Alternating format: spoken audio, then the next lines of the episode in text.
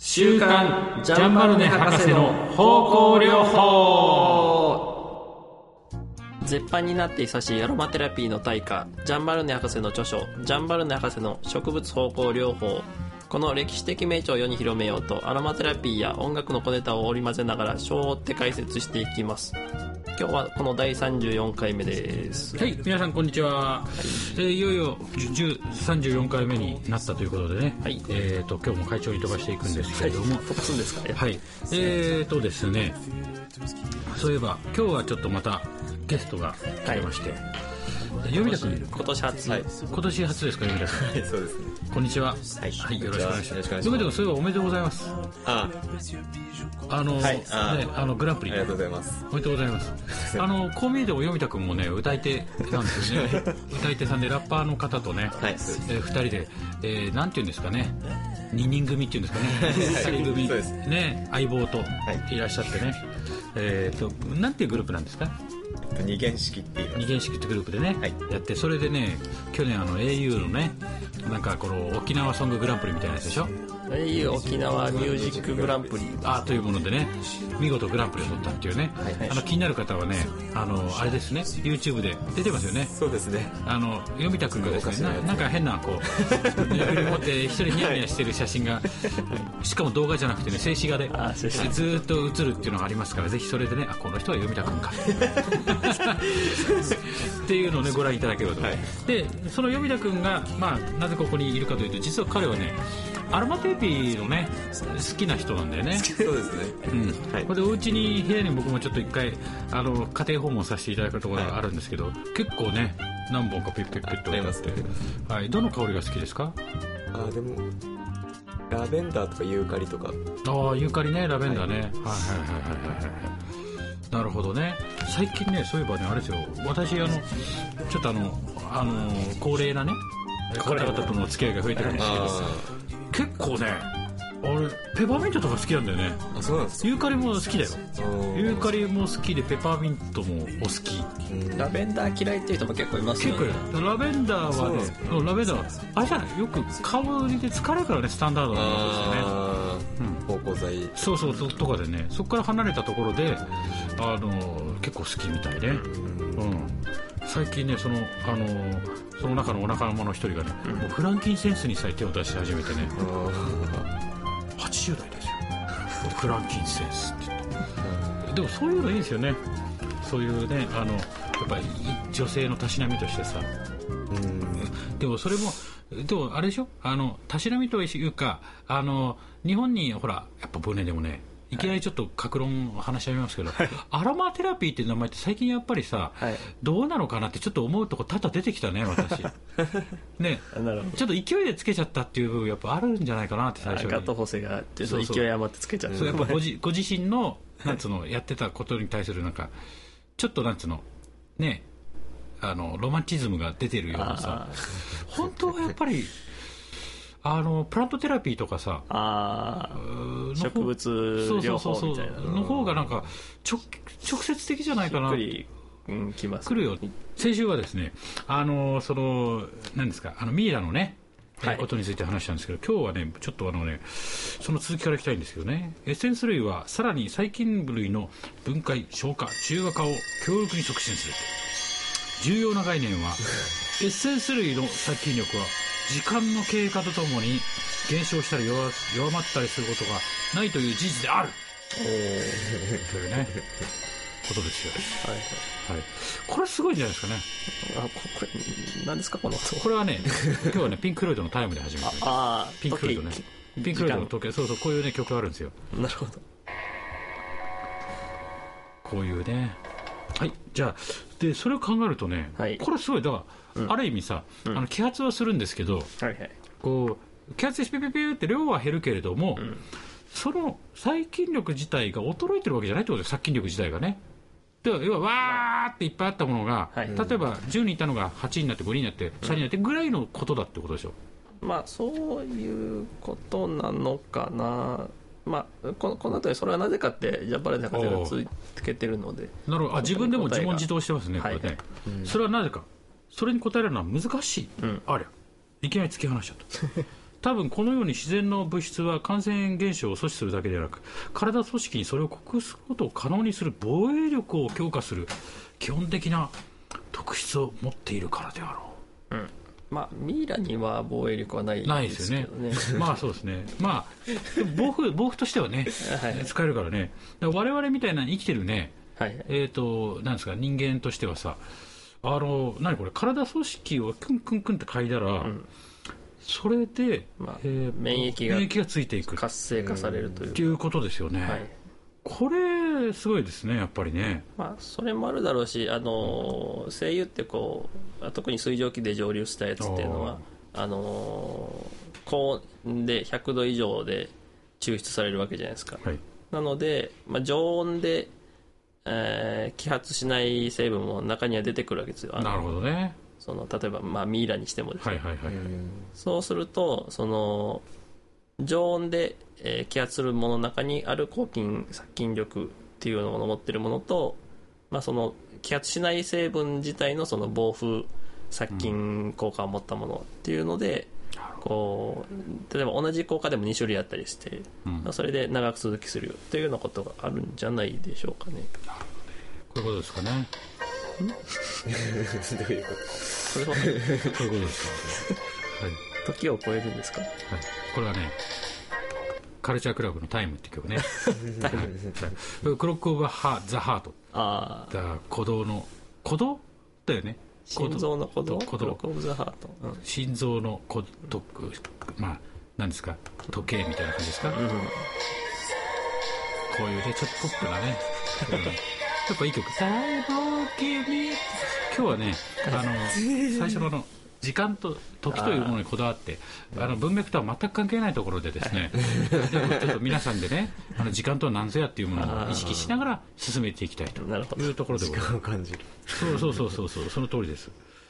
ででエッセンス類には実際に土壌の強力な改変作用があるってすごくねこれ、ということは、そこで、えーあほらたまにこの本でも出てくるんですけどもう想像に絶するようなさもう汚なーもうもうほんとこんなところ顔つけられないよっていうようなものすごいシチュエーションのね実験が出るわけ。微妙に浸した肉のなんとかとか。なんとか十分に中でいろんな菌がうごめいてもう見えるぐらいのさ状態にしてそうそれにプチプチってあのエッセンスを垂らすというの顔つけるわけじゃないですよ、プチプチってエッセンスを垂らす垂らすっていうねどうなるかっていう。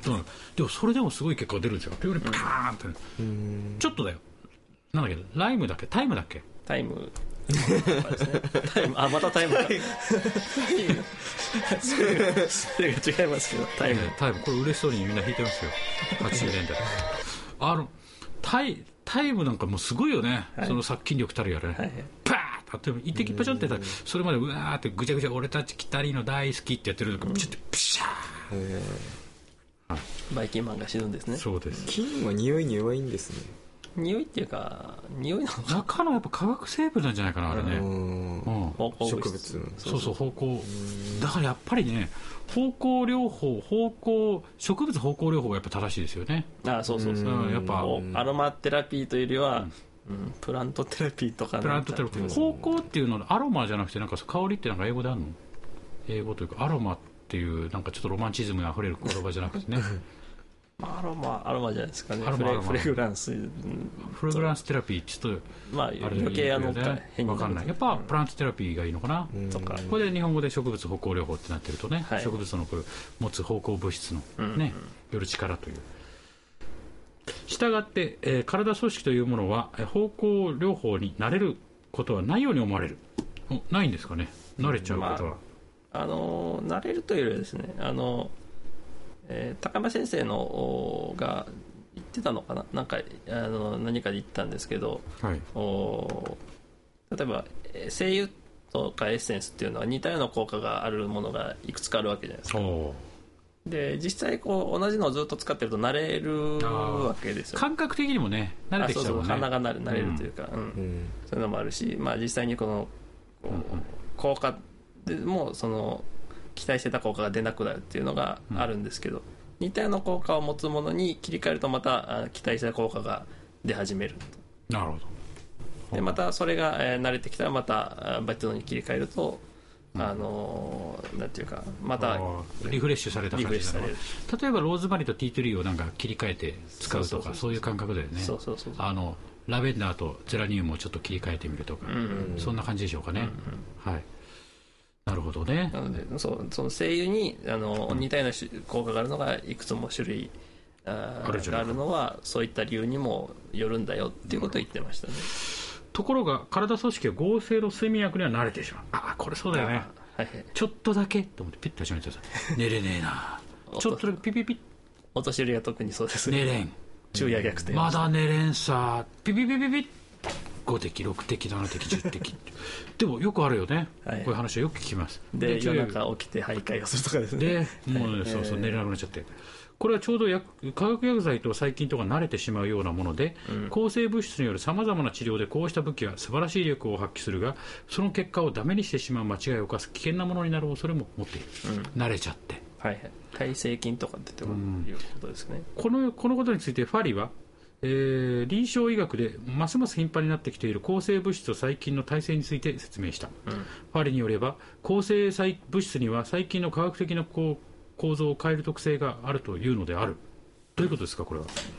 まあな慣れるというか耐性菌ができてくるということじゃないでしょうか。ねなるほどね。あのし突然変異とかを引き起こして、ああ抗生物質が原因となり。原因となるかどうかわかんないですけど、あのあーまあそれを超えるなんか力を与えてしまうっていうのかな？そうそうそう。対そっかそっかそれに慣れさせちゃうってことなのかな？あの同じものなんで、たまたま突然変異でそれに対応できるものが現れちゃうとうんそれがダーッと広がるってことでしょう。なるほどな。そこで、えー組織が自己の防衛のために作り出した抗体だけが、実際に構造を変えられた細菌に対して確立した有効な手段になる、うんまあ、これはあの免疫じ、えーなんていうんですか、うん、自己免疫。に人間の免疫系。なるほどね。したがって実際にはこれこれは偽の抗体に他ならない。偽、これらは元の細菌から異なったものになった細菌には多分有効なのであろうが元の形の細菌には不活性であることは確実である。うん。これらは結局神聖神聖あの誠のせいね正しい、の感染菌には無力なのである。あら、もう無力と生きちゃってますね。ちょっとあのそうでちょっと寂しい。はいはい 寂しいですね。寂しいですね。タイムアフタータイム。あああ聞いたことある。聞いたことある。ーオリジナルはなかなか聞かない。シンディ・ローパあー。悲しいですよ。はい。寂しいですね。無力。ー無力だ。抗生物質が細菌の構造を変える力があること、そして体組織に偽の抗体抗生物質によって歪められた細菌にだけ有効な括弧閉じを作らせる事実を証明してファリは初めは驚くべきものであったろうが今までは今ではますます広く知られるようになり、まあ、まあ睡眠薬考えらればそうですよね、えー月並みではあるばかりか久しい以前から厄介なことになっている事実を私たちに、えー説明できるようにした。うんあのーやっぱあのえー戦争中から抗生物質を使い出したジャンバル博士がが身に染みて感じたんでしょうんね。う現代はまた分かりませんけどね。これ今読んでる本は1960年代の本でね。64年ですね。ですよね。だからまだあの、えー、と抗生剤としてもまだまだ研究今よりだって60年前だもんねあそうそうそうですね。だからまだまだじゃないですか、で今いダメって言われてるものを当時は使われてたりしたらだろうしね、はい。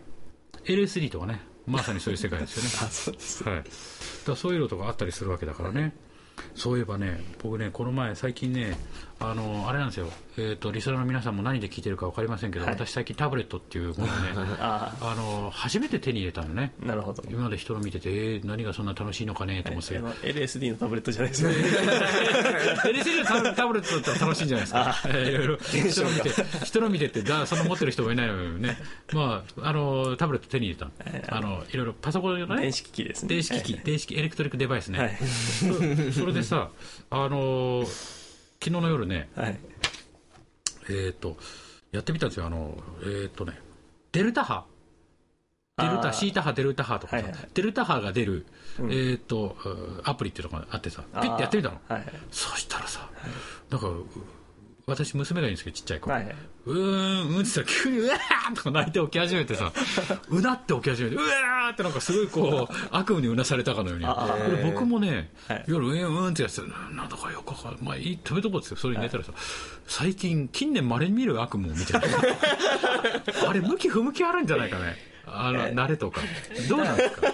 あのあれも慣れるんですか？こういうふうに。組織これはあ。のなんていうかどちらかというとその純粋な多分デルタ波を引き起こすああ。のだったんじゃないですかあの要するにあの、それはステレオで聞いたんですうん。そこ、ちょっとこの辺に置いてウィーンウィーンってなってるやつ。はいそれ多分多分期待する効果が違うあのあの出てないんじゃないですか。出てないね。ステレオで聞かれたら意味でないあ、そうなんだ。そうそうそう。あ、じゃあその辺に置いただけだと怖い音なんだね、多分ね。そうそうそうそう。うーん。うそうう。ーんって。で。すか？デルタ。デルタ波ってね、結構低くてさ、あのね、熟睡状態に出てる脳波の、あの、おー。まるであの、あれですけど、アルファ波週間みたいな話になっちゃうけどあそうそう、あの、そういうグーングーンっていうね、あの、すごく低くて、熟睡状態の時に脳波が、脳波の状態が出てるのが、その、デルタ波ってあるんですよ。あ夢夢見てない状態ってこまあ本当本当熟睡ってこと熟睡です。夢見てないですよ。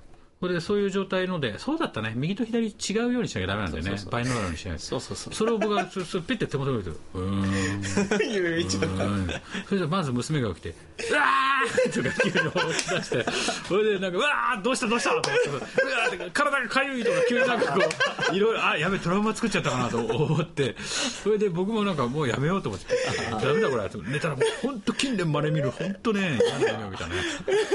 あのそれはもうあの声優もそうですけど使い方間違えたあれそれで今朝起きてこれだと思ってあ焦って全部削除してさもう一回でも今度はヘヘッドホンしてね 試してみる価値があるかもしれないもう二度とやらないと思ったけどね。あんな夢久しぶりだよ本当に。見たのまあでも使い方をね間違えるとだからこれ抗生物質もなんやかんやもとにかくあの使い方をねそうですね。あの、だからその大変ですよ、単単体のそのバイニューラルの音を、要するにデルタ波が、になりますよとかって音っていうのは、もう今言ったみたいに、うーん、うーんとかってあの、そうそうすごいなんか、なピュアなというかですね、あの純粋な音なわけじゃないですか。そうなるとやっぱ、なんていうか、聞いてて飽きるし、楽しみもないし、そうそうそう。えーで、どっちかというとその純粋な化学物質みたいな感じじゃないですか。じゃあ来週はね。それよりはあの音楽としてそういった効果が、そうね。意図的に含まれてるようなものですね。の方がまだいいですね、やっぱりそうなるとやっぱりね、沖縄ヒーリングの価値が出てくる、ああ、でも昨日うちの店は、ギャー、わーとか言ってやってたから、やべやべ、バレないようにしゅーんと、家族にバレないように静かにいつも、誰もバレないように静かにして 俺じゃないっていう感じで静かにして、寝たら、僕にそれがね、跳ね返ってきちゃった大変な目に遭いその、えーこのミネアロマン学ミネキが作ってる沖縄ヒーリングがそういったことも考えて作ってるんですよ一応。そういうふうに設計してるんですよ。こういう世界でした、はい。激しい。タイム。の世界でした。まあじゃあ今日本編はこんなところででしてね、はい。今日もあのね、あそういえば読田君にもお伝えしますけど、今ね、はい。新コーナーが始まってるんですよ。すね。新年になりましてね。で、新年になりまして、今は、えーっと、じゃあ行ってみましょうか。あの、ジングルお願いします。高山林太郎の、林太郎語録よりピックアップ。今回はですね、はい。えーっと高山林太郎先生の林太郎語録よりですねカモミール、あカモミール来ましたか、はい。もうメジャー、超高級なあれですよ。メ、メジャー声優ですよね。高級品としての。高級品としてもそうですね、カモミールジャーマンとカモミールローマンがあるんですけどどちらもちょっと、えーはい。高級な声優で特にカモミールジャーマンの方は、なかなか目にすることもん。ないのかなと、ね。しにくいですね。世の中に出回ってるのはローマンの方ですか？カモミールローマンですね。結構あのーはい、世の中というか、まあね、よはい。くよく声優ショップというか売ってるところで、ねはいはいはい。見るものとしては。あのこのカモミールのローマンの方はですねあの、えよく紙ルレ紙つれっはい。ていうふうにあの化粧品とかにもですねよく入ってるやつです、おおはい。はいはいはい。あのこれもともとオランダだったのかな？オランダあ語のの？あの紙レっていうはい。のから、その日本人がこの音をはい移して、紙紙ルレはい。紙つれと書いてたのがあのへえ。あの紙レなんですけど、ええ。あの「つ」をほら昔のやつって「つ」もはい。小さい文字ないったんですよああはあは。それでそのまま紙通れと書いたのを紙通れと読み始めたらあ今でも紙通れになったということなんですけど。でこれあの化粧品のあの表示上紙通れと書くようにという表示があるので紙通れが入ってるっていうのを見たらカモミールローマンが入ってるなっていうふうに考えてもらえればいいんですけど。はい。あのまああのこれはよくあの寝つきが悪いとかっていう時にも使っていただけたりですね。あの、えー皮膚まああのなんていうんですか。特にシャンプーとかああいうのに入って肌を整えますよとかっていうふうにああはい書いてますね。入ったりするんですけどね、でもう一方カメルジャーマンっていうのはですねあのすうんなんていうんですかね。色的にはとても濃い青うん。なんですね。あのインク黒、えー青インクのうん青ペン青ペンよりもっと黒いかな。なんかボールペンの青の、うんはい。インクがあるじゃないですか、うん。あれぐらい濃い青なんですけど、まあ、これがですねカモカモミールジャーマンの方はですねカモミールローマンよりもちょっと高価で、えー目にするとしてもなかなかうん。ないと思うんですけれどもこちらの方が結構混ぜ物がああ横行してる。横行してる。やっぱ高いね、高い方が横行してるの？ああそうかそうか。そんなに高いからやっぱ利益率高いからそうそうそうそう。混ぜちゃえ。混ぜちゃえと。ああなるほどねあの油断も隙割ったもんじゃないですね。そうですね。そう考えるとね。あのじゃあ何かかもりローマン？ジャーマン？ジャーマンの方です、ね、じゃあジャーマンの方であいやー買ったジャーマン5000円とかって買ったら実は。多分5000円どころじゃないですよ。あそうなの？え何ミリでいくらぐらいなんですか？えーバラぐらいあるんですだから、えー、1ミリで、えー、5 6千とかやっぱ1ミリで5 6千円？それぐらいかな。へー。そこまではしない。まあちゃんとしたの買えばそれぐらいが。ああでもそれをあいいやつだっていうことを考えるとさはい、まあ混ぜちゃってもいいやっていう気持ちがお起きない、まあ、混ぜちゃえという業者が、えー、横行すると言って。なるほどね。でこれがその青い成分っていうのが、あのーよくですね、えー喉の痛みを抑えるようなあのスプレーがあるじゃないですか、はい。あのイソジンとかみたいな、うん。ああいうのにあの、えー要素を使ってたやつでアズレンを使ったあの消炎作用のものがあったりするんですけどあれのアズレンっていうのがこの、まあ、ローマンジャーマンあカモミルジャーマンの方の主成分になっててですねあの炎症こう、えー炎症を抑える働きがあるんですけど、まあこれにですねあの天然のものはあのこのカマズレンっていう、はい。そういう、まあ、同じようなこのおその青い成分がですねあるんですけどこれを合成することもできるわけなんですよ。あのそれこそ医薬品に使われたりしとかっていうもので。それを大量にあの純粋な精油に混ぜて薄めて、えー販売するということもあのまあまあ行われてるうん。ということがあってですね。これはあの気をつけないといけない。なるほどね。でまたあの本来は青いんですよね。なんですけどそのずーっとあの置いてある、えーカモミールジャ,、えーまあ、ジャーマンのカモ精油っていうのは、あのだんだん成分が分解してきてあのこういう緑色にどんどんあ青い方が新鮮なの？新鮮です、あー。それがただその青もうん。混ぜてやってる場合もあるわけでしょ？そうそうそう。非常に微妙でなかなか判断つかないですよねそれね。で、えー純粋なものでも長く置かれると濃い緑色にだんだんなってくる。と、え持ちが悪いと？まあ、持ちが悪いというかどんどん変化してくるんですよね。あじゃあそれ自体は成分がおかしくなってきてるわけじゃなくて？いや成分がか変化して変化しちゃうと、でこの青い状態の成分カマズレンの方がうん。こあの効果が期待できるものなんで、えーやっぱそういうふうに長い時間経ってしまったものには効果も期待できない。できないよということはですね。い。なのでそこら辺は気をつけた方が、わ、かりました。気をつけないといけないとい気をつけてくださいということですね。はい。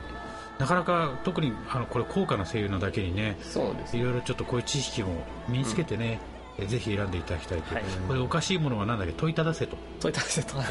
これちょっとちゃうだろうっていうことで問いただしなさいという高見先生からね。特にカモミリジャーマンの場合瓶に入ったりするとですね。もうな何見えないよね。見えないですよね。開けてだってどうなるかっていう話あれはちょっとひどいですよ。ひどいっていうかまあ遮光ピンだからねなんとも言えないんですけど。でま確かにね。た例えば、えーこれがちゃんじゃあそのあの長いこと経って劣化してないかって一滴出してみろって言ってもなかなか高価な精油だけにうん開けたらじゃあ買ってくださいよって話になる話になっちゃうよねそこがねなかなか大変ですがまあ皆さんもこういうことは一応知識としてね、はい、カモミールジャーンマンは特に気をつけた方がいいよということですね。はい。はい、それではまた来週。また来週